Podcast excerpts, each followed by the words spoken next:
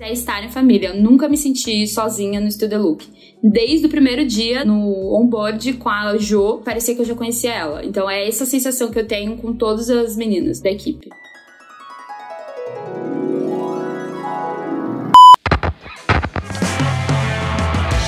Oi, gente, eu sou a Manu Bordache, fundadora do Still The Look, e esse é o The Look Stealers, podcast para contar tudo sobre os bastidores do coolest office in town, ou seja, do nosso escritório. Nessa primeira temporada, a gente vai falar sobre a trajetória de cada uma das Look Stealers. De onde são, o que cursaram na faculdade ou o que não cursaram, onde vivem, do que se alimentam e o mais importante, como chegaram até aqui. Sejam muito bem-vindas e bem-vindos a mais um episódio do The Look Stealers e hoje com a convidada dona da p toda desse projeto. Põe um pi aqui depois, Dantas. Dona da toda. Dona desse projeto incrível, que quem tá ouvindo esse episódio com certeza já escutou outros também. Bruna Silvestre e a mente por trás do The Look Stealers, ela que organiza tudo, faz tudo acontecer. E a gente vai chegar como, como ela chegou até aqui, mas de todos os roteiros, que para quem não sabe, uma, uma curiosidade aqui do nosso, do nosso podcast, da nossa gravação, a gente tem um pré-roteiro, uma pré-entrevista antes, né, como normalmente todos os, os podcasts fazem, mas quem faz esse pré-roteiro, essa entrevista não sou eu. E depois eu leio esse pré-roteiro pronto para me preparar para a entrevista. E lendo hoje de manhã, a gente tá gravando agora, são 8 e 8, no dia 16 de junho. Lendo hoje de manhã, acordei cedinho, tava lendo o roteiro e me emocionei com vários trechos do roteiro. E como muitas vezes, a gente tava até falando isso antes de começar, como muitas vezes a gente acaba não abordando todos os temas, o da Bru, o início, tá tão legal que eu vou ler para vocês para não esquecer nenhum detalhe e dar as boas-vindas pra Bru. Então vamos lá. A história de hoje é mais uma história de uma menina que nunca pensou em trabalhar com moda. Ela achava que moda era coisa de gente com muita grana, e a nossa entrevistada de hoje vem de uma família humilde. Passou por poucas e boas na vida, mas nunca baixou a cabeça. Aliás, sempre esteve de cabeça erguida e muito decidida a se qualificar, entrar na faculdade e trabalhar muito. Trabalho nunca foi problema para ela. Ler o currículo da Bruna chega até cansar de tanta coisa que tem de pastelaria, atendente na Polícia Federal e freelancer como animadora de festa de criança, ela fez de tudo para conquistar seu próprio canto e a independência financeira. A trajetória da nossa coordenadora de atendimento foi o que fez ela chegar até aqui. Bru, muito obrigada por estar com a gente hoje. Seja muito bem-vinda nessa abertura mais do que especial e formal aqui do nosso Deluxe Steelers. Nossa, eu sou muito chorona, eu quase choro. Oi, gente. Juro, eu sou muito chorona. Provavelmente em algum momento eu vou chorar. E assim, eu sou o oposto, eu sou durona, assim, sou até já levei vários apelidos de grosseira, mas eu sou uma manteiga derretida. Então, assim, falou um pouquinho manso comigo, eu já, ai, gente, calma. A gente, a gente já tem muito em comum, então, porque, gente, eu choro por qualquer coisa. É Nossa. É desesperador. Todo mundo aqui no escritório Exato. já me chorar. Ah, bom, chegaremos lá, mas assim, já teve uma reunião que eu fui falar com o meu chefe e eu falei assim: é o seguinte, eu vou chorar, mas tá tudo bem, eu só preciso dizer tudo que eu vou falar, mas eu vou chorar. E daí eu comecei a chorar e falar tudo, e daí ele falou assim: tá tudo bem, eu, tá, era isso que eu precisava dizer. É uma boa essa. Eu vou chorar, mas tá tudo bem. Tá tudo bem, esquece. Cada um se comporta como quer. Umas pessoas gritam quando tô nervosa, outras pessoas esperneiam. Eu choro, gente. É isso, entendeu? Eu não posso controlar. Isso aí, gente, viu? E é cada um, né? Cada um de um jeito, não tem nada a ver. A gente tem que desmistificar essa história aí de que, ai, a pessoa que chora é fraca, é isso e aquilo. A gente Exato. chora e tá tudo certo. E a gente é brava quando tem que ser também, né, Bru? Isso aí. Bru, Boa. pra começar, porque tem tanta coisa legal, vai faltar tempo na nossa gravação de hoje aqui. Queria que tu contasse quantos anos tu tem, de onde tu é, e começar a falar da tua trajetória profissional pra gente contar pra todo mundo como tu chegou até aqui.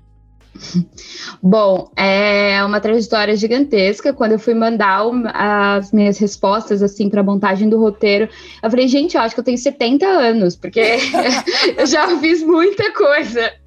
Mas eu tenho, eu tenho 30 anos e não 70. E eu já trabalhei em muitos lugares. Eu vim da, da Zona Leste de São Paulo. Eu acredito que seja assim o último bairro da Zona Leste, que é Itaim Paulista. Alô, se alguém é do Itaí Paulista. É, então era um, é um lugar que é bem distante, assim, é, é uma, um, é uma periferia de São Paulo. E sou a terceira irmã de quatro filhas, então tenho é, somos em quatro meninas e sou muito, muito feliz. Elas são assim minhas melhores amigas. Sou muito família, enfim, vocês vão perceber isso ao longo da, da minha de eu contar essa história. Mas eu sempre é, gostei muito de estudar, sempre fui muito assim a primeira da turma ou me esforçava para isso. É, sempre gostei muito de, de estar envolvida em projetos. Então na, na escola eu me envolvia em todos os projetos possíveis. Eu estudei sempre em escola pública, então não era que tinha grandes e enormes projetos, mas os projetos que eram encabeçados eu estava lá. E era aquela típica amiga do, dos professores. O meu único problema sempre foi que eu falava demais. então, assim, comunicação sempre esteve ali no, no, no meu sangue. É, o meu pai e a, a, minha mãe são, assim, sempre trabalharam muito para que a gente tivesse pelo menos o mínimo de, de coisas que fizesse sentido, sempre incentivaram muitos estudos, muito que a gente é, conseguisse é, fazer uma faculdade, porque eles não fizeram faculdade, então para eles era um sonho a realizar com a gente embora fosse uma, um, um, sonho realmente difícil ali do, da, do que a gente vivia. E então eu sempre tive isso muito na minha cabeça, que eu ia estudar e ia fazer faculdade, independentemente do, que, do qual fosse o curso.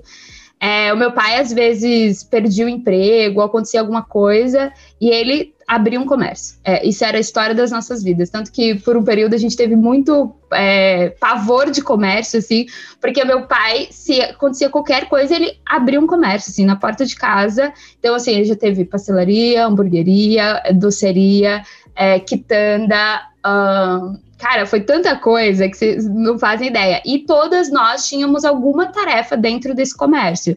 Então, ou eu atendia depois que eu chegava da escola, ou eu tinha que varrer o comércio, alguma coisa a gente fazia. A gente tinha sempre uma responsabilidade. Tanto que, assim, né? Bom, eu moro, eu morei com seis pessoas e quatro irmãs. Então, dividir tarefas sempre foi uma coisa muito corriqueira para mim. Já, já, tem que ter um CEO em casa, assim, pra estar tá vendo quem faz o quê. Exato. A minha irmã mais velha, assim, pra vocês terem ideia, a minha mãe falava assim: eu vou chamar a Renata, porque eu obedecia muito mais minha irmã mais velha do que a minha mãe, assim. Ela era muito organizada, ela fazia, às vezes, a gente é, ajudava com as tarefas de casa, e aí às vezes ela falava, ah, precisa fazer faxina. E daí ela fazia sorteio, assim, para que a gente não pensasse que aquilo era uma faxina, mas que era uma brincadeira, assim, sabe? Então, é, a gente sempre foi muito, muito unida. E, e sempre fez tudo muito juntas. Para cada uma, média é três, assim. Uma ou outra é dois e meio ou três. Escadinha. É, é uma escadinha, assim. Então a gente sempre foi muito, muito juntas. Na verdade, a gente brincava que tinha uma irmã, minha, minha mãe fez uma melhor amiga para cada primeiro, porque eu era muito grudada com a minha irmã mais nova e a minha irmã mais velha com a outra irmã mais velha. E as duas mandavam nas duas mais novas. Então Não, ficava tu, duplinhas, tu é, assim. Tu é a terceira, então? Eu sou a terceira. Tá, entendi. Eu sou a terceira e ficava com a caçula. E a mais velha ficava com a segunda ali. E depois aí a, as idades ficam muito parecidas, né? Depois quando você Sim. vai para a fase adulta, daí graças a Deus todo mundo fica junto e não tem essas divisões. Mas então teve muito isso, e depois meu pai teve peru escolar, e a gente sempre trabalhou com ele. É, primeiro foi minha irmã mais velha que ajudava, e depois assim, foi escadinha mesmo de quem trabalhava com meu pai. Isso fez a gente se aproximar muito do meu pai também, porque ele era mais turrão, assim, a gente é, acabava tendo um, uma distância dele, mas trabalhar com ele foi uma é, diferente até do que as pessoas falam de ah, trabalhar com família é muito ruim. Assim, tem suas diferenças, mas pra gente eu acho que foi muito precioso, porque foi um tempo que a gente passava com meu pai e que talvez a gente não tinha passado, assim, sabe? É, que a gente acabava brincando e, e, e se divertindo, passando o dia. Então, e eu aprendi muito, muito, muito. Teve uma época que eu cuidava de uma de uma perua sozinha. E às vezes teve uma, um episódio que o meu eu liguei pro meu pai assim, surtando, tipo, a perua quebrou, eu tô com a criança, tô com o carro cheio de criança, e não sei o que, assim, berrando. E daí ele pegou e falou assim, e meu pai tinha muito de dizer assim, é, deixe para cada dia o seu mal. A gente pedia as coisas para ele, era um pouco assim. E daí é, ele falou Boa, assim. Tá, vou aderir a frase, deixa pra cada dia é, seu mal. É, é a frase da minha vida, assim, deixa para cada dia o seu mal. Eu posso resolver agora? Não posso. Ele falou, filha, eu tô longe de você. Eu não posso resolver absolutamente nada pelo telefone. A única pessoa que pode resolver é você. Eu vou desligar e você vai pensar um pouco o que, que você pode fazer e daqui a pouco você me liga. É óbvio que meu pai tentou resolver, assim, ele fez isso comigo, mas assim, ele já estava ligando para outras pessoas para passarem lá, para me ajudar, não sei o quê. Mas na hora que, que ele falou isso e desligou, eu falei, é verdade, é isso. Então aí eu já liguei para o meu cunhado, pedi para ele vir com o carro para levar as crianças, já liguei para o outro, para a pessoa que arrumava o carro para vir com guincho e tal.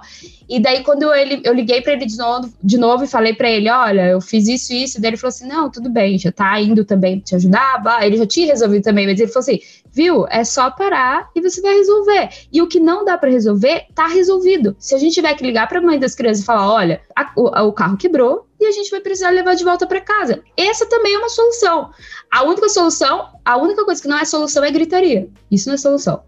Então, é, para mim, teve aprendizados é, que foram como esse, que foi do dia a dia mesmo, que, cara, eu levo até hoje, assim, que eu penso e falo, é isso, assim. É, o, o tudo tem solução, e o que não tem solução é uma solução. Então, eu fui, enfim, trabalhei fora com meu pai, daí eu fui trabalhar em muitos lugares, eu não sei se já isso, isso tudo agora. Com, isso tudo com quantos anos, Bru? Com meu durante, pai, eu Durante o colégio, eu... não?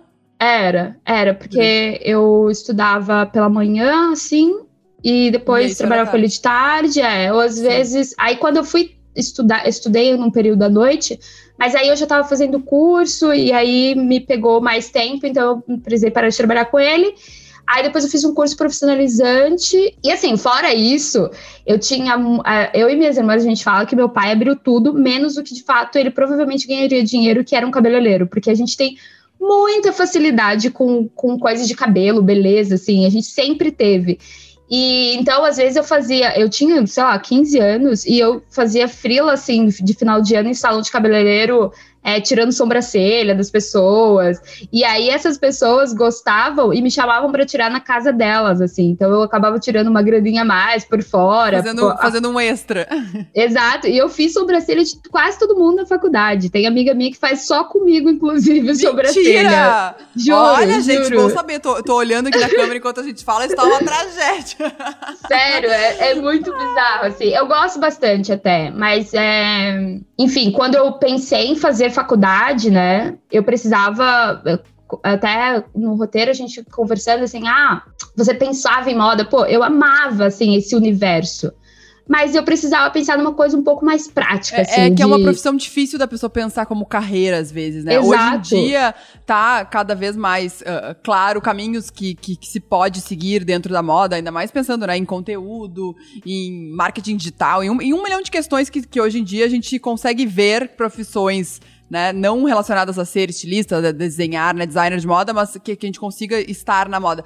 Mas é, é bem recente, né? Realmente, antes era muito difícil. É, e eu não tinha, eu não tinha uma referência, não tinha uma tia que tinha feito, ou uma prima distante, ou uma amiga. Eu não tinha referência. Então, eu não tinha como falar assim, ah, eu posso fazer moda e trabalhar com isso. Não, eu não simplesmente não tinha. E, e você pensar há 20 anos ali, 20 não, mas 15 pelo menos, eu, não é que eu abri o Google e pesquisava, ah, profissões.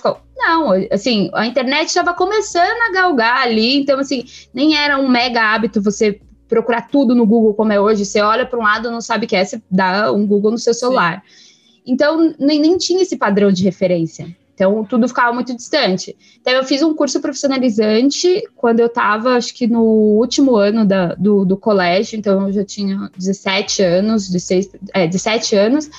E ali, esse curso era profissionalizante e ele encaminhava para o mercado de trabalho. E aí eu comecei, e nisso eu comecei a trabalhar de verdade, assim, é, de receber num dia certo, de ter um contrato de trabalho, era estágio, né? Eu fui trabalhar num consultório de psicologia e eu era ali a secretária do, dos uhum. psicólogos, né? Sim, que tu até comentou legal. que, na verdade, de estágio não tinha nada, assim, chegou e já foi não, fazer um milhão de coisas. Não, esse, ele era até, foi muito bom. O estágio que não teve nada foi da faculdade, porque ah, eu ainda nem ah, estava na faculdade. Esse ah, foi esse muito foi bom, foi uma preparação, assim. Eles não exigiam muito de mim, eles eram psicólogos, era muito legal às vezes ficar conversando. Para você ter ideia, eu ainda tenho um amigo que é da época que desse estágio, que ele era paciente lá e ficava lá conversando comigo, ele tinha a mesma idade que eu, então assim, a gente virou amigo mesmo, e tem uma psicóloga que é que trabalhava lá, que também ela me acompanha e fica, assim, cada conquista que eu posto, ela fica muito feliz. Porque ela me viu com 17 anos iniciando ali com um sonho, eu ainda ia prestar vestibular, então ela, quando ela vê qualquer coisa, ela, Bru, tô muito feliz, você sabe que eu estou sempre nessa torcida. Enfim, então, e que é muito bacana. Tu comentou que quando tu queria entrar na faculdade, a tua irmã mais velha estava na faculdade, né? E a tua família, por uma situação financeira na época, só tinha condições de pagar a faculdade para uma de vocês. Então, né, uma fazia faculdade e aí passava, quando terminava, a outra começava. E tu não queria esperar ela se formar pra começar a faculdade. Então, conta como é que foi isso, porque tu foi atrás de bolsa. Pensou em fazer, fez direito, pensou em fazer biologia, ficou com medo de virar bicho grilo. é, na, na verdade, assim, é, foi um período que a minha mãe pagava a faculdade da minha irmã e era um período que a gente tava muito sem grana, assim, em casa. É, e eu via também como era difícil a questão do. Ah, chegava um semestre, putz, não sei se vai ter, tira o dinheiro dali. E eu falei, cara, estudar para mim é uma coisa tão gostosa, tão maravilhosa, mas isso, essa, essa situação vai me frustrar muito de eu ver é, toda essa dificuldade. Então, eu comecei a pesquisar é, tudo que era, tipo, como é que eu faço faculdade de graça. E é, eu já tinha feito muito curso de graça. Então, para mim, era, era rotineiro, assim. Eu tinha feito um curso de espanhol, três anos de graça feito natação de graça, curso de teatro de graça. Nossa, então, dá essas dicas depois lá no Instagram do, do Lux Steelers. pois é, eu pesquisava absolutamente tudo, assim, alguém me falava, assim, o, o curso de espanhol, eu fui, fiquei na fila, cheguei, fiz toda a inscrição, aí falou assim, tá, mas precisa, sua mãe precisa vir porque você é menor de idade, aí eu falei, tá bom, minha mãe vai vir, mas minha mãe trabalha, eu preciso pegar todas as informações, ela só precisa vir aqui assinar. Então eu fazia muito isso. Aí quando eu fui para faculdade, assim, precisei para faculdade, comecei a me inscrever em absolutamente tudo, assim. Fora, é, eu ainda não sabia muito bem o que eu queria, então eu escolhi, mas assim, eu queria muito direito, na verdade. Eu queria muito direito, mas eu queria direito na USP, porque fiquei encanada com isso. Eu fiz um ano de cursinho. Fiquei encanada com isso e prestei. Aí eu prestei direito na USP, prestei é, biologia numa federal e prestei comunicação em faculdades privadas Tudo aqui em São a ver Paulo. uma escolha com a outra, assim, seja Nada. o que Deus quiser. Nada. É, eu pensei assim, curso, é, coisas que eu gosto na faculdade, na, na escola, assim, sabe? Ah, eu gosto de português, Quais, eu gosto de matérias, biologia. Exato. Sim, física, química, eu só fugi, assim, o que, que vai ter física? Não, pelo amor de Deus.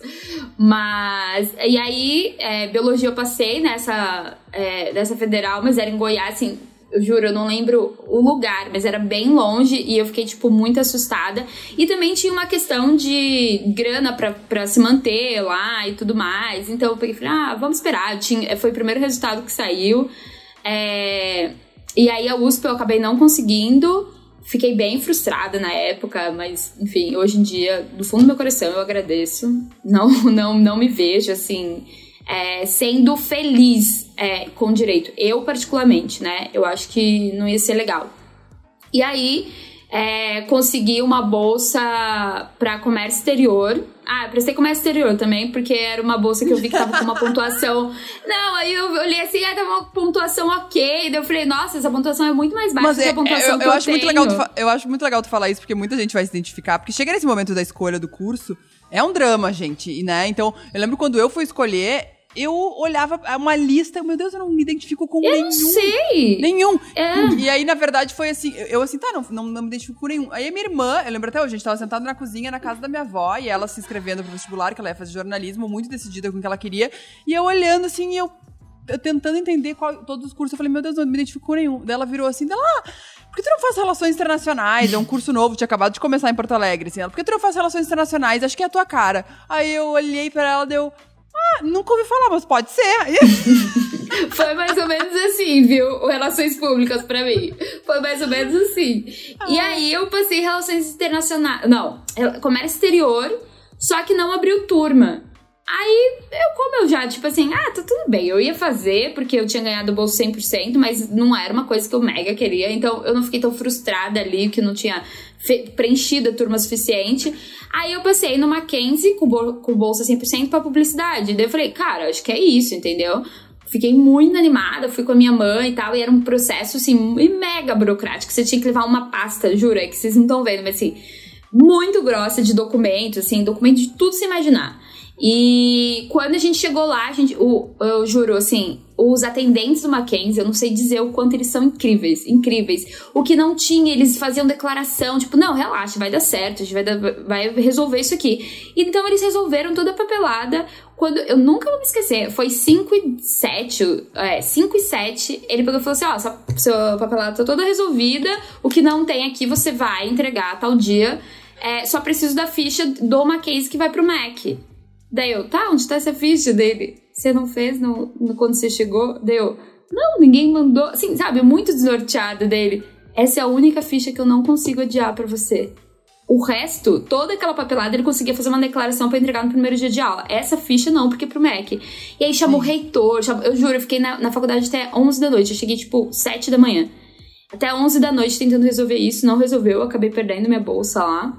Aí eu fiquei muito chateada, muito chateada. Eu falei, ai, quanta pancada, não, não consigo, quero a faculdade. E minha mãe falou, filha, vamos dar um jeito, eu pago, mas entra, porque minha mãe também já tava com o coração partido de ver eu levando tanto cacetada daqui dali, né? Aí um dia, no trabalho, nessa época eu tava trabalhando na Polícia Federal, e eu recebi uma mensagem do MEC falando: Ah, você passou no curso 100% de Relações Públicas na Embi Morumbi eu já nem lembrava mais que eu tinha me inscrito, sabe? Isso foi no segundo semestre. Era tanta eu coisa, era assim, direito, biologia, exato, comércio exterior, publicidade. Tantos... É, daí eu falei assim. Como assim? Que eu não me inscrevi nesse curso? Que curso é esse? daí eu fui dar Google, assim, sabe? Tipo, relações públicas. O que, que faz relações públicas? Eu falei, bora, vamos. Daí deu tudo certo dessa vez, assim, de primeira. Nossa, Bru, é, eu não sei se porque isso te moldou profissionalmente, mas te olhando, assim, é o curso que mais tem a ver exato, contigo, de fato. Exato, não. Eu falo, eu brinco assim que quem me escreveu foi Deus. Eu tenho muita fé, né? Quem me escreveu foi Deus, porque assim, eu tava levando não, porque ele tava assim, sua burra, escreve relações públicas aí, minha filha. E eu não ouvia, entendeu? Daí ele foi preciso, foi lá, ele mesmo me escreveu, porque eu nem lembrava, assim. Claro, eu fiz muitas inscrições. O que tinha na minha nota, assim, que tava coerente com o Enem, eu me inscrevia e tentava. Então, claro, né? Vocês pode ser que eu tenha me inscrito, mas eu não lembrava, assim. Então, quando chegou, eu falei, o que, que eu vou fazer? Tanto que no primeiro dia de aula, eu acabei indo pra sala de RI e todo mundo falando assim: ah, eu escolhi o curso porque eu quero fazer diplomacia, eu escolhi. Eu falei, gente, não tem nada a ver com a descrição que eu pesquisei no Google, né? Aí até que alguém falou assim: não, eu amo relações internacionais. Por isso eu falei: o que? Eu tô na sala errada. Daí eu, quando chegou minha vez, eu falei assim. Eu não escolhi relações internacionais, eu estou saindo. Muito obrigada, porque eu escolhi relações públicas. Cadê a minha então, sala? Cadê minha sala? Mas enfim, então é, eu fiquei muito, muito, muito feliz quando eu comecei a fazer o curso e percebi que, assim, cara, isso aqui tem muito a ver comigo. Isso aqui é o que eu sempre quis e não soube expressar, não soube pesquisar direito e achar essas respostas. E isso que tu falou, acho que é muito legal, né? Tudo que eu sempre quis, mas eu não sabia às vezes as pessoas estão em momentos profissionais muito perdidas, né? E acontece muito frequentemente, não só início de carreira, no meio. E eu sempre acho que o mais legal, né? O melhor pra gente encontrar o que a gente quer é encontrando primeiro o que a gente não quer, indo por eliminação, mas não ficar parada de jeito nenhum, porque uma coisa leva a outra. Quando a gente tá em movimento, as coisas acontecem, né? Então, esse caso, tu tava fazendo um milhão de estágios completamente diferentes, mas em nenhum momento tu ficou sentada parada, esperando vir uma luz divina ali, mas, né? Exato. Apesar de, de Deus ter operado por outras, outras formas, te inscreveu num curso sem tu saber. Sim, exatamente. Tu, tu tava Era em movimento, né? É, exato. E quando eu ia passando pelos lugares, eu ficava assim, ai, será que não é isso que eu devo fazer? Porque eu trabalhei também, é, eu embaralhei tudo, mas eu trabalhei também numa creche. E foi engraçado que quando eu entrei nessa creche, eu tinha, assim, até eu entrar, né? Eu tinha certeza absoluta que eu não seria mãe na vida, porque eu não, não achava que, que era isso que eu queria. Pera, então, essa, eu lembrei dessa, só fazendo um, um parênteses, uhum. essa aí foi muito boa. A gente tava fazendo um happy hour esses dias, eu, Bru, Lara e Stephanie. E aí no final a gente tava falando, né? Ninguém queria ser mãe, não sei o quê, a gente falando, ai, não sei, gente, todo mundo na dúvida, acho que eu não quero ser mãe. Aí, ó, só que todo mundo é um assunto sério, daí a Bruna. Eu tenho medo de ser mãe e ter um filho tonto. Por que não? Eu... Porque eu quero porque, muito porque, ser mãe. Porque, porque menina ainda é tudo bem. mas menino tonto. Tonto. Não, às vezes eu olho umas crianças tontas e a mãe não, tem vê que, a fazer. criança. Não tem que fazer. O meu maior pânico, assim, é ter um filho tonto, que ele não sabe o que tá acontecendo no mundo. E assim, meu filho acorda pra vida, entendeu? De ser aquela mãe insuportável. Falar, com a sua idade, eu já trabalhava, sabe? Esse, esse mood. Ah, eu morro de medo. Mas, enfim, quando eu entrei na creche e, e trabalhei, eu trabalhei de assistente de dentista. E eu. Porque tinha um. Era uma, uma creche judaica, então ela era assim, muito completa. Então tinha um consultório de dentista que atendia as crianças é, na creche. E aí eu, eu ajudava, eu era tia dentista. Era muito, foi, assim, foi incrível. Eu juro, foi uma experiência que dali eu saí e falei, cara, eu quero ser mãe. Eu quero ter um negocinho desse aí pra, pra eu levar pro mundo. Não tem o que fazer. O mundo precisa de um filho meu. É isso. Não é por mim, gente. O, mundo pede um filho meu. Ele já tem nome, é o Arthur. Ai, mentira! Jura, o Arthur, há muitos anos. Todo mundo que me conhece sabe. Ah, e o Arthur, é isso, é meu filho, meu futuro se vier, filho. se vier menina, Não vai vir. Vai ser menino. corta pra daqui uns anos a Bruna tá ali com uma menina e a gente mostrando vai esse ser podcast. um garoto, vai ser o Arthur. E assim, juro, eu queria muito te- ter uma menina, porque eu queria criar uma menina empoderada, assim, sabe? Uma mulher incrível. Mas eu sinto desde criança que, assim, eu ia ter um menino. E quando eu decidi não ser mãe, ok. Aí depois que voltou, eu falei, tá, é um menino, é o Arthur e vida que segue, não tem o Ok, que fazer. vem, vem, vem Arthur. Arthur está à procura de um pai agora, ó, candidato. Mandem, mandem, mandem seus currículos para a Bruna. Exatamente. Olha, um adendo. Eu já levei um fora, isso sem datas pra dates. Eu já levei um fora porque o cara falou assim pra mim: Você não tá procurando um namorado, você tá procurando o pai do Arthur. E daí eu Mentira! tipo, calma, é uma brincadeira isso, gente. Juro, ele levou super a sério, mas eu acho que era porque ele era mais velho, daí ele ficou meio encurralado. Mas eu tava brincando, gente. Ai, que absurdo. Ele ficou meio encurralado. É, foi, eu, eu Ai, fazia brincadeiras falando do Arthur. Só que quando eu falo do Arthur, assim, brincando, ele tem uma personalidade, entendeu? Então, assim, às vezes eu brinco, eu vejo Tem, tem- não, tem, tem gente que tem, tem amigo imaginário, a Bruna tem um filho Isso, eu imaginário. tenho um filho imaginário. Eu nunca tinha pensado por isso. E eu acho que, assim, às vezes eu vejo criança que eu acho que parece alguma coisa comigo na rua. Eu falo, ô, Arthur lá. Arthur, desce daí. Desce daí. E eu brigo assim, a criança fica olhando pra mim, um cara de quê? Eu Sabe? tomei, um, eu tomei um gole de café, eu quase me engasguei. Arthur, desce daí. É, ele, ele existe, entendeu? Ele existe às vezes até em algumas crianças. E nessas brincadeiras o cara deu uma assustada, assim. Ele falou: Ah, não, acho que você não tá procurando namorado, você tá procurando o pai do Arthur. E isso é complicado. Aí eu fiquei assim, ó, ai, que preguiça. Ah, me respeita. Ai, gente, não, Sério. ótimo. Bru, tá aí? E nessas andanças todas aí, no meio da faculdade, aí tu começou a estagiar mais na área. Conta como que foi essa trajetória É. profissional. Desde o, aí, desde o primeiro, do, do primeiro semestre da faculdade, eu, eu consegui um estágio. Eu sempre fui muito assim, né? Eu tava num lugar e começava a procurar trabalho, o que tinha a ver, enfim. Então, no primeiro semestre, eu consegui um estágio, que foi um estágio, esse sim, foi um estágio muito assim. tô- metade da empresa era estagiário, tipo, quase meu chefe era estagiário. Ele não era, mas tinha acabado de, de não ser estagiário. E era quase um telemarketing, assim, que a gente tinha que ficar falando dos produtos Dell. Eu, eu sabia todos os modelos de computador Dell, agora eu já perdi isso da memória. Mas a gente tinha que falar dos modelos, enfim, fazer uma auditoria para quem comprava, empresas que compravam em grande quantidade ou alugavam esses produtos Dell pra ver se estava tudo bem, enfim. Então a gente ficava ali nesse telemarketing que era insuportável, insuportável, mas eu é, conquistei pessoas ali que estão na minha vida até hoje, que me ajudaram profissionalmente em outros momentos. Então eu, eu vejo muito benefício, por mais que ali foi, foi passageiro.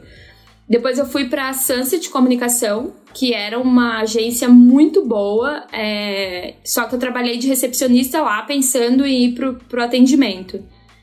Eu fiquei três meses lá, e daí fui chamada para um estágio, que foi numa consultoria de RH, que era muito grande, também muito boa, e era um estágio de comunicação interna, então era realmente na minha área, tinha benefícios, era bem redondinho. E aí eu tive que deixar, assim, lá. E eu lembro que a, a minha chefe ficou com raiva de mim. Eu nunca vou me esquecer disso, porque eu, eu nunca entendi. Tipo, olha, eu tô aqui e queria muito ir para atendimento. Tudo bem, eu tava três meses, mas, então acho que ela acreditava que podia, que eu tinha esse futuro lá, né? Uhum. E ela tirou férias pra ir, ela era secretária do dono. Uhum. E ela tirou férias pra ir pra Nova York e pediu pra eu cobri-la é, como secretária. E eu falei, tudo bem, eu fico esses 15 dias e daí eu saio. E quando eu voltei, ela ficou assim, bem, bem de cara virada pra mim, não quis. Ah, tá tudo bem, se ela vir. E fui pro tá outro tudo bem estágio. se ela vir. Vamos mandar pra ela aqui o podcast. Aí tu foi pro outro. Eu, perdi- é, eu fui pro outro estágio e daí era uma empresa muito bem estruturada e tudo mais. Mas eu não me dei bem com a minha chefe que me escolheu. A gente, sim, o santo não bateu e eu fiquei muito chateada, assim, porque eu era o primeiro estágio que eu realmente ia me desenvolver. Só que eu me sentia um lixo. Essa era a verdade. Eu achava que eu era muito burra no, no trabalho e eu ficava muito decepcionada, porque assim, eu era muito boa na faculdade. Eu era muito boa. Eu entregava os melhores trabalhos e eu sabia do meu potencial, então eu tinha muita confiança em mim. E quando eu fui fazer esse estágio, de repente eu falei assim: cara, eu sou muito ruim pro mercado. Eu ferrou, entendeu? Eu só sou boa dentro de uma sala de aula e agora eu não vou ganhar dinheiro. E então eu fiquei muito preocupada, me senti muito mal. Ficou, durou oito meses. É, e eu queria deixar isso como um aviso para quem é líder que, cara, é, eu podia ter vários erros, não é sobre isso, mas não faça o outro se sentir mal assim no começo da carreira, porque é muito ruim. Eu por, muito, por muitos momentos eu pensei assim, acho que eu vou desistir, acho que eu vou tentar trocar de curso, acho que eu vou, porque eu sou muito ruim. E cara, era o meu primeiro, a minha primeira experi- experiência com o mercado. Eu não podia me sentir desse jeito, sabe? Mas enfim, não rolou, eu fiquei muito mal, mas aí acabei é, pedindo demissão. Aí eu fui para uma empresa de tecnologia, chama Network Broadcaster, tecnologia de TV, de televisão. Era uma empresa argentina. E aí ali eu me desenvolvi pra caramba, porque primeiro que a minha equipe era toda da Argentina. Então, o meu espanhol veio a desenferrujar. E tem uma coisa bem engraçada que na o primeira curso reunião... espanhol gratuito aí em, em prática. Foi, foi, foi muito legal, porque foi o que me fez passar, assim, na, na entrevista. E quando eu fui, a primeira eh, reunião com todo mundo, assim, era uma empresa que pegava América Latina, então tinha gente da Colômbia, tinha gente do Peru, e aí foram me apresentar e tal, me apresentaram e pediram algumas coisas que eu já tava fazendo pra eu falar. E eu fiquei super nervosa porque eu comecei a ver- ouvir um monte de sotaque, ouvir um monte de, e, e comecei a não entender e eu fiquei paralisada, assim. Eu falei, eu não, não tô entendendo nada. eu só falei assim, eu não tô entendendo nada. Daí o meu olho começou a encher de lágrimas, chorando que sou. E daí o Alejandro era o dono da empresa, o presidente, e ele foi muito. Ele era uma pessoa muito gentil. Daí ele falou assim. Gente, muito obrigada pela conferência. Eu falo com vocês depois. Assim, no meio da conferência, quando ele viu que eu fiquei nervosa, Bruno, você pode ficar, por favor? Daí eu falei, cara, vou ser mandado embora. É isso? Quando fechou assim, aí eu comecei a chorar, assim, desembestadamente. Daí ele falou assim: Eu sei que você ia chorar, por isso que eu desliguei. Eu só queria dizer que tá tudo bem, o erro foi meu. Eu devia ter, ter te apresentado antes, falado com você. Eu coloquei você numa situação que todo mundo é de um idioma e só você não é, me desculpa. E assim, foi incrível. Dali pra frente, é, eu tive muito suporte pra me desenvolver primeiro com o idioma, com uma pessoa, depois envolver o, time, envolver outras pessoas. E daqui a pouco eu tava falando com todo mundo, resolvendo tudo. Eu trouxe muito do marketing da Argentina pro Brasil. É, fui pra Argentina, foi minha primeira viagem é, de avião e, e para fora do país. Então foi uma realização muito grande, foi muito, muito, muito legal. Assim, enquanto eu aprendi lá e fui muito acolhida, muito acolhida por todos, foi legal. incrível. Muito legal. E aí, de lá, tu foi pra FIS ou teve algum outro lugar antes? Que foi, Não, foi teve ah, outro. que- que- teve outro antes, mas na FIS foi onde começou a história com o the Look ali, porque tu conheceu a Lara. Exato. Mas conta, É, conta eu- aí o antes onde tu foi, então, só pra chegar até lá. É, eu, aí eu- eles fecharam aqui no Brasil, eu tava terminando a faculdade, falei, ah, vou ficar um semestre. Eu sempre tive muita facilidade de arranjar emprego. Então, pra mim, não foi uma coisa que, nossa, meu Deus do céu, estou sem emprego. Eu falei, ah, eu vou terminar o semestre, fazer meu TCC tranquilo, aí depois eu, eu vou pesquisando e tudo mais. Mas era auge de 2015, crise batendo.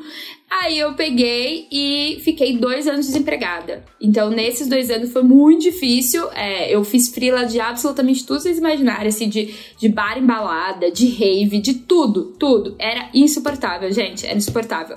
Mas eu aprendi mais, mais de muita coisa e fiz é, frila. Aí uma vez uma amiga minha me indicou para uma agência que fazia festa infantil no Clube Pinheiros. E aí eu comecei a fazer muito nessa agência, eles gostaram de mim. Fiz muita coisa com eles, fiquei trabalhando um ano, aí eu comecei a ficar fixa nessa agência. Então eu fazia várias festas infantis, de animadora de festa infantil. É, e aí, nesse um ano, como eu tava muito fixa ali, mesmo como frila, ele fez. É, essa pessoa que é um amigo meu pessoal agora, que é o, que é o Johnny, ele fez. Um, uma, uma viagem assim de, de final de ano para comemorar o final de ano para Paraty. E aí ali eu peguei e falei pra ele: olha, esse foi o último ano que eu trabalhei com você, porque o ano que vem eu preciso é, focar em voltar pra, pra minha área, porque eu tô muito distante e tal. Aí ele falou: tá bom, faz só uma. Uma, uma festa comigo, que era uma colônia de férias, no começo do ano e depois tá liberada. Nessa colônia de férias, ele me chamou para trabalhar no escritório com ele, que ele tava trabalhando sozinho. E aí começa muito do que eu tenho hoje profissionalmente, porque era uma agência de eventos só que tomou uma dimensão muito maior. Então, nessa época era assim, eu ganhei, fui com uma proposta de ganhar mil reais, eu pagava é, 800 reais no aluguel. Então, obviamente, a conta não batia, então eu trabalhava, além de trabalhar no escritório, eu marcava festas à noite para eu fazer.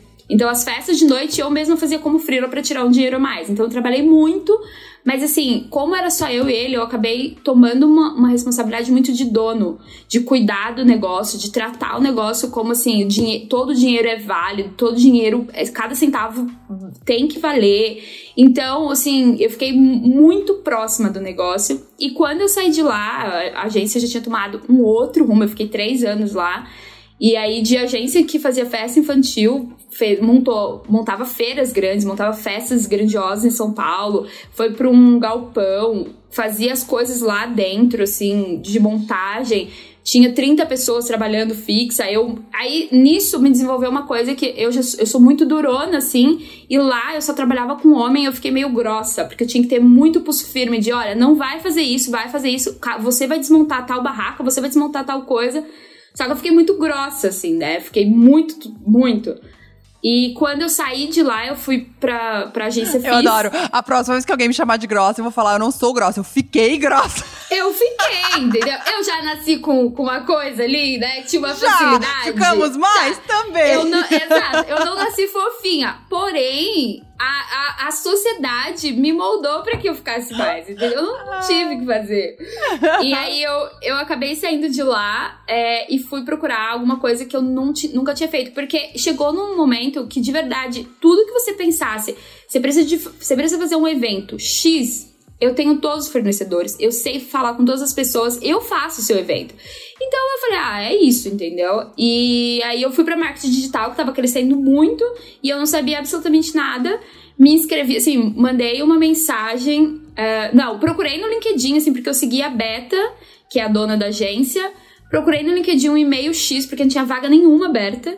E mandei, oi, tudo bem? Eu adoro a agência de vocês, acho que tem tudo a ver comigo e queria trabalhar aí. No outro dia me mandaram mensagem falando, ah, tá bom, vamos conversar. A vaga não tinha sido aberta, mas elas já queriam alguém para substituir uma pessoa que estava saindo e queriam alguém com um olhar de evento. E eu fui e mandei meu currículo, Perfeito. que era completamente o match ali. E aí, quando eu cheguei lá, eu fui muito séria. Falei, eu nunca trabalhei com marketing digital. Mas eu sei fazer tudo que me ensinarem. Eu tô pronta para aprender. Ela falou, tá bom, a gente não tem ninguém aqui que sabe fazer eventos, então acho que é você. Então, assim, foi muito duro também quando eu entrei lá, porque eu não sabia realmente, e, e quem trabalha em agência sabe, a roda roda. Não dá tempo de você parar para ensinar, para pegar na mão. E então, assim, é, começava às nove da manhã, nove e meia, mais ou menos o horário que todo mundo começava a chegar. Eu dizia que ia pra academia de manhã, mas na verdade eu ia pra agência seis da manhã para entender o que, que eu ia ter que fazer aquele dia. Então eu ficava olhando o, os, o, as apresentações, os clientes. Aí quando chegava às nove e meia, que todo mundo chegava, eu já tinha entendido o que, que eu ia fazer. Aí eu fazia. Porque senão eu perdia muito tempo nisso. Então eu chegava na, na, na agência seis da manhã. As meninas assim, Bruna, por que você chegou tão cedo? Eu, ah, é que eu fui malhar aqui perto. Ah, pra não ficar tão evidente que eu tava fazendo aquilo, sabe? Mas foi muito bom, eu aprendi muita, muita coisa. Foi incrível a experiência e conheci Lara Lincoln. Conheceu a Lara. E aí nos aproximamos na história do Estuda Look. A Lara, pra quem não escutou o episódio 2, se eu não me engano, né? A Lara trabalhava no Estuda Look, saiu, e aí, nesse momento, né? Esse um ano e meio que ela ficou fora, ela trabalhou na FIS, que é essa agência que a Bru tá falando que ela trabalhou. E aí as duas se conheceram. E aí, num tempo depois, quando a Lara voltou. A Lara sempre indicando muita gente pra cá, né? Eu fico brincando que, que, que os RHs do Estudo Look são as meninas. Então, ó, quem estiver ouvindo quiser trabalhar aqui, gente, bombem as DMs de todo mundo. Não, brincadeira. As meninas estão sempre ligadas, assim, até justamente por isso, né? Por já ter trabalhado. E, e quando a gente fala, assim, né? Independentemente da pessoa estar feliz no seu trabalho, a pessoa tem que se preocupar em estar construindo um relacionamento. Porque se a pessoa estiver fazendo um trabalho mais ou menos, as pessoas que estão na volta vão saber se elas vão indicar depois ela ou não. Então, é. é- é- um- o mercado é muito pequeno, né? Então tá aí a prova disso. A Lara super indicava a Bruna, falava que era uma profissional excelente. Então ela tava sempre indicando. E aí a gente precisa- tinha uma vaga no começo do ano passado. Não, na verdade, depois tu já tinha saído da, da FIS, ou tu É, tava na FIS quando tu foi no FIS. Push. Não, eu já tinha saído da FIS e tava no, na Wine Brands, que era uma importadora de Isso. vinhos. E aí E tu foi no aí- Push. E fui no Push. E fiquei assim, Isso. encantada. Eu já conhecia o Studio Look. Não me lembro exatamente como, mas eu já conhecia. E eu ficava vendo os takeovers, eu amava, eu super me imaginava, assim. Não, e aí o que é muito legal, porque tem um vídeo institucional do Push, que daí tem a Bruna falando, a Bruna lá como, né, ah, ah, participante do evento dela. Exato. Eu achei, o, eu achei o evento muito legal, voltarei, não sei o que, mal sabia que ia trabalhar Exatamente. depois. Mas aí a gente tava no, no início do ano passado, não foi no início do ano passado que eu te entrevistei a primeira vez? Foi, foi. Que aí tinha uma, tinha uma, tinha uma vaga pra conteúdo no Push. E aí a gente foi entrevistar a Bruna. E aí, quando a gente foi entrevistar a Bruna, ela estava num shopping. Como é que foi a história? Porque tu foi pro centro ecumênico do shopping fazer a É, entrevista. porque eu olhei todas as salas de reuniões da empresa que eu trabalhava estavam ocupadas. Porque eu ia bater um papo com a Manu, eu até falei pra Lara, falei, lá, eu tô bem aqui onde eu tô, mas eu gosto, eu fiquei encantada com o Push, então eu quero sim ouvir a proposta dela, né? Ela falou, tá bom. Aí eu olhei todas as salas de reuniões marcadas e eu falei, eu não vou deixar de conversar com a, com a Manu eh, por conta disso. Daí eu fui pro shopping que era perto, eu sempre fiquei muito em centro ecumênico de, de shopping, porque é um lugar mega calmo. Se você não conhece, visite o centro ecumênico de shopping, porque é maravilhoso. Exato, o shopping mais perto da sua casa.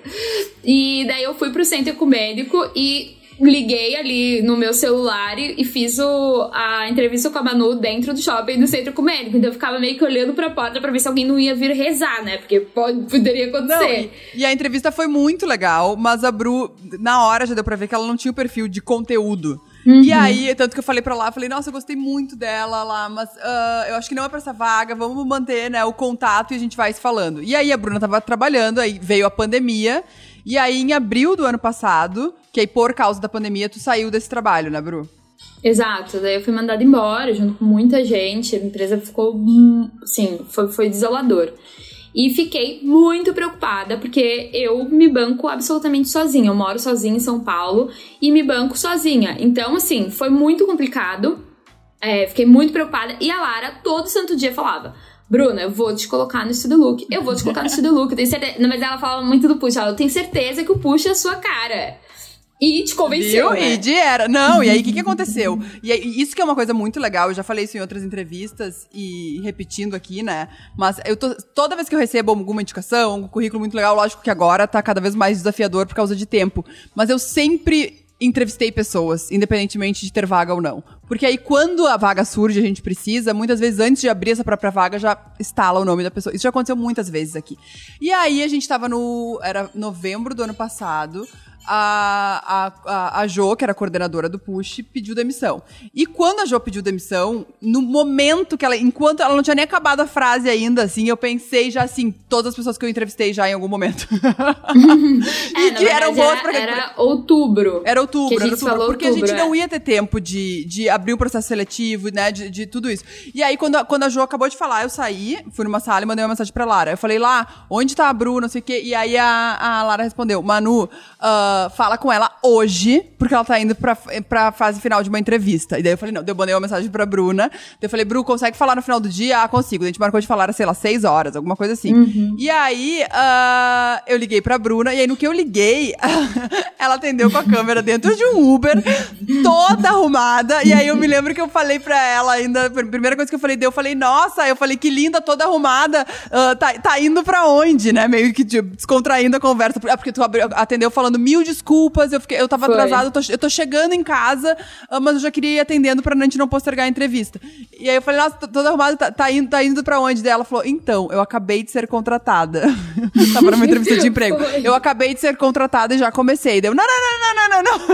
Não, pera, vamos conversar. Falei, vamos conversar. calma. Não, a gente vai Vamos conversar. E, e aí, ao invés, a entrevista virou praticamente uma proposta de emprego. Foi hora. acertando os pontos, assim, tá, o que, que tem que fazer? É isso, você quer fazer isso? Ah, eu, eu faço isso, mas É, tem isso aqui também, bora. Exatamente, porque daí eu comecei a falar a vaga, exatamente, que, que era muito o perfil da Bru, o que, que tinha que fazer, momento e tal. E aí eu falei, Bru, tu estaria disposta? Sim, tô disposta, mas eu acabei de aceitar. Essa, eh, eu, ah, o emprego no lugar que eu tava. Então, Manu, se realmente for pra ser, eu preciso que tu me formalize uma proposta hoje. Eu falei, não, não, não, é Exato. pra já. Aí eu Foi desliguei, deu. Eu desliguei, e, e a pretensão era um pouco maior do que a gente podia chegar, daí eu desliguei e liguei pra Stephanie. A Stephanie, nossa, já quem escutou o episódio não anterior, alguns atrás aí, nosso financeiro, deu, Stephanie! Pelo amor de Deus, me diz até onde eu consigo chegar com o salário da, da coordenadora do Push. Consigo chegar até tanto, consegue, tá, então vamos. Aí, Foi, e foi. aí foi. E aí foi a proposta, e aqui, aqui estamos. Eu, e eu mandei pro mesmo, no mesmo dia pro, pro outra pessoa, né? Olha, sinto muito. Tipo, eu fui numa entrevista, comecei a trabalhar no mesmo dia e me demiti no mesmo dia. Falei, olha, sinto muito, eu não vou poder seguir e tudo mais. E a pessoa ficou tipo, ah, tudo bem, espero que você não se arrependa. Eu, ah, eu não vou me arrepender. Mas foi muito legal. E foi um dia antes do meu aniversário, de 30 anos. Verdade, Então foi um, um mega presente e a Manu me Não, mandou um é- é- bolo. Porque na proposta, eu- tu, tu tava falando, né, Uhum. que amanhã, em algum momento na entrevista tu falou que na, não nem foi uma entrevista, né, foi uma conversa que no dia seguinte era teu aniversário de 30 anos e que daí a, a- a gente nem teve essa conversa meio que, ah, é um, é um marco, né, fazer 30 anos e que aí faria Sim, sentido sim. um novo começo, porque era bem quando vinha a proposta. E aí quando eu mandei o e-mail com a proposta, eu mandei num final um PS e prometo um bolo de Sim. aniversário. Exato. E aí, no dia seguinte era teu aniversário, daí eu mandei pra Lara. Eu tava em Porto Alegre, daí eu mandei uma mensagem pra Lara. Daí eu falei, Lara, pelo amor de Deus, qual é o endereço da Bruna? Daí ela me mandou. Aí eu procurando no Rap, eu acho, assim, o, o- o endereço perto, confeitaria, onde é que tem bolo e tal. Aí foi um drama, mandei um bolo, aí ela não tava em casa, daí a gente descobriu se o porteiro podia pegar o bolo. Nossa, foi, foi um caos. Eu, eu tava no. Me, me tiraram pra um café da manhã surpresa também. E aí eu comecei. Aí me ligaram, né? Falaram: Ah, tem um bolo aqui pra você. Meu Deus, meu bolo! Daí eu liguei pro. Tipo, falei no grupo do condomínio. E quem pegou era um, um cara super mala que vivia dando em cima de mim. Aí quando eu fui buscar ele, eu não posso comer com você. Meu Não, você não é o pai do Arthur, não pode. Exatamente. Me desculpa, bebê. Eu estou procurando o pai ó, da Arthur e não o namorado. Exatamente. E aí a Bru começou com a gente no Push. De lá pra cá, já houveram muitas mudanças. O Push tava com um time separado. A gente acabou fundindo ali os... os- já sempre foi um, um, um- um negócio só, mas tinham algumas pessoas que, que eram separados só Push, só esse Look. E aí a gente acabou fundindo. E aí a Bru veio e assumiu aí como coordenadora de atendimento, que daí cuida de Push, de Look, de, de tudo, né? A gente aqui De é todo tudo. mundo bombril, mil, Beleza mil e e uma utilidades. Beleza, e outros, falem comigo. Eu, eu li uma, eu li uma nesses, nesses, nesses perfis de meme ontem, eu acho que tava aquele- aqueles tweets assim, ah, Uhum. tipo, al- alguém falando, queremos alguém que vista a camisa da empresa. Ou seja, faça o que não foi contratado. Exato. faça o que não foi contratado pra fazer. É basicamente isso. A Bruna veste a camisa da empresa, ela faz o que é necessário. Bora, estamos. bora, meu time. E, e de lá pra cá já teve, né, a aquisição do Magalu, então aí nesses nove meses, né, nesta gestação não do Arthur, mas do the Look.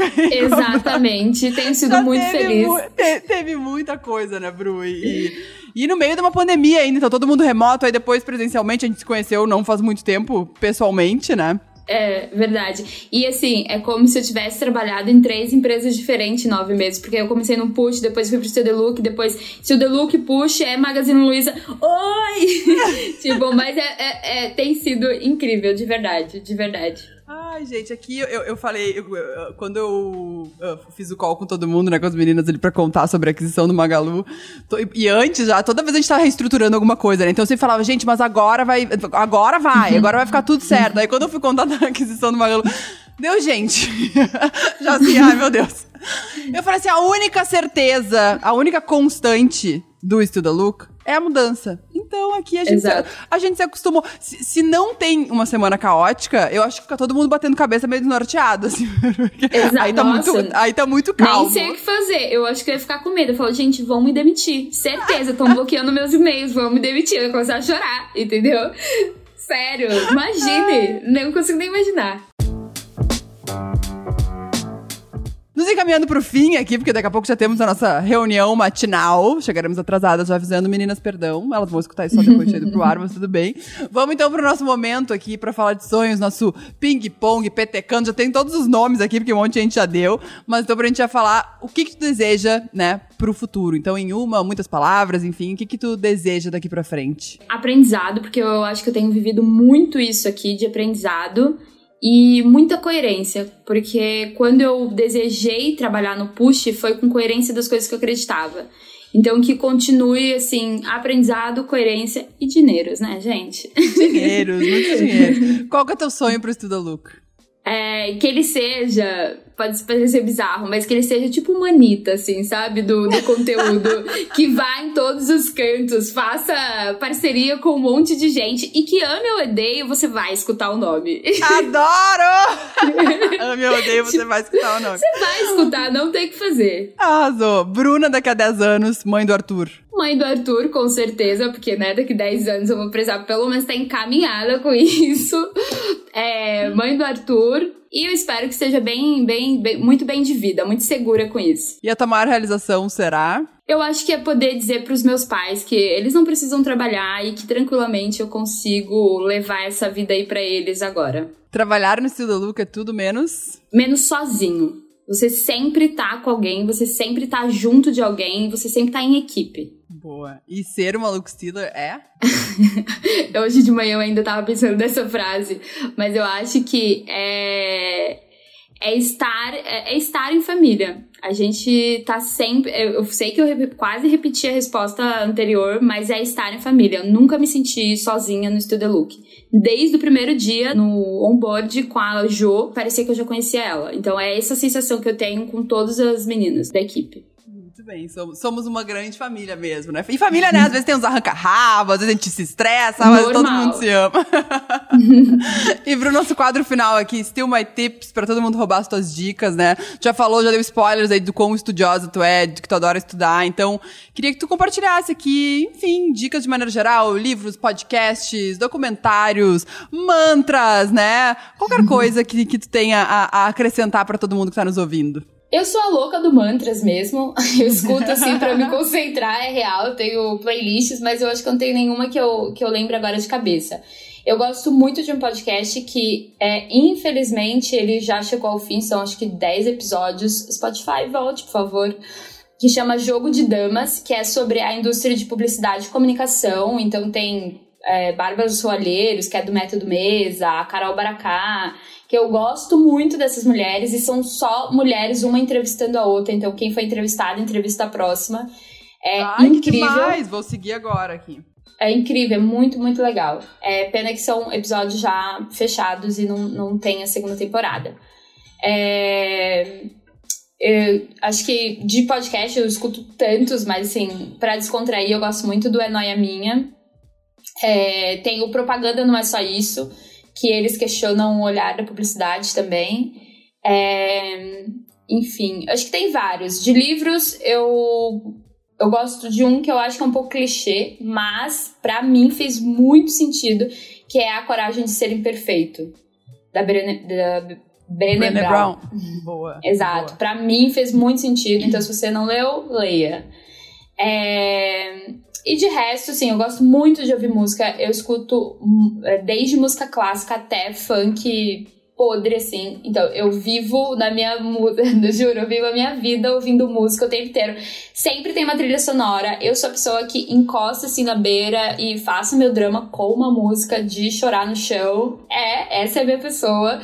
Então, eu sempre tô ouvindo música. Eu gosto muito de praticar esporte, porque é, eu sempre fui uma criança muito ativa, então quando eu passei para fase adulta, essa coisa de musculação nunca fez muito sentido para mim. Então agora eu tenho o privilégio de poder fazer natação, yoga, pilates e faz muito, muita diferença. Quando eu não podia, eu corria na, na rua, eu sou muito diurna, né? Então pela manhã eu faço é, alguma coisa, alguma atividade física, independentemente do que seja, eu faço alguma atividade física. E é isso. Ai, gente, senti que foi uma indireta, Bruna. A gente chegou aqui, eu com uma cara amassada de sono e ela já com o cabelo molhado da natação. Vou começar esse ano, eu vou engrenar no esporte. pra mim, pra mim, eu, ou eu faço isso ou eu dou uma pirada legal, assim. Eu é, não, é importante. É importante. Uma energia. Não, não é pelo corpo, é pela cabeça. É, é muito importante, né? Ai, Bru, eu amei! Queria ficar horas falando que todas as entrevistas são demais. A história da Bruna é, é muito maravilhosa, porque assim, é de tudo, meu Deus, a pessoa mais camaleoa é, de todas, né? Eu falo que eu sou o canal de Comedy Central de Deus. Então, assim, até acontece uns dramas, mas ele gosta de colocar lá pra me assistir, porque sempre tem uma comédia no meio, assim, dá uma coisa errada, mas é com uma pitada de humor. Eu não sei se é porque eu vejo muita vida assim, mas quando eu conto pra minhas amigas a merda que deu, todo mundo cai na risada e deu, gente, é uma história triste. então, eu acho que eu sou o canal de comédia. É pra chorar, é pra chorar, não é Exato. pra Ai, Bru, amei, amei. Ó, vamos lá, estamos atrasados já para começar o dia aqui. Gente, muito obrigada pela audiência. Todo mundo lembrando de seguir, né, o nosso uh, podcast aqui no Spotify, onde vocês estiverem escutando. Seguir também nosso perfil no Instagram. E a gente se vê na semana que vem. Um beijo. Até logo. Beijo. Obrigada, Manu.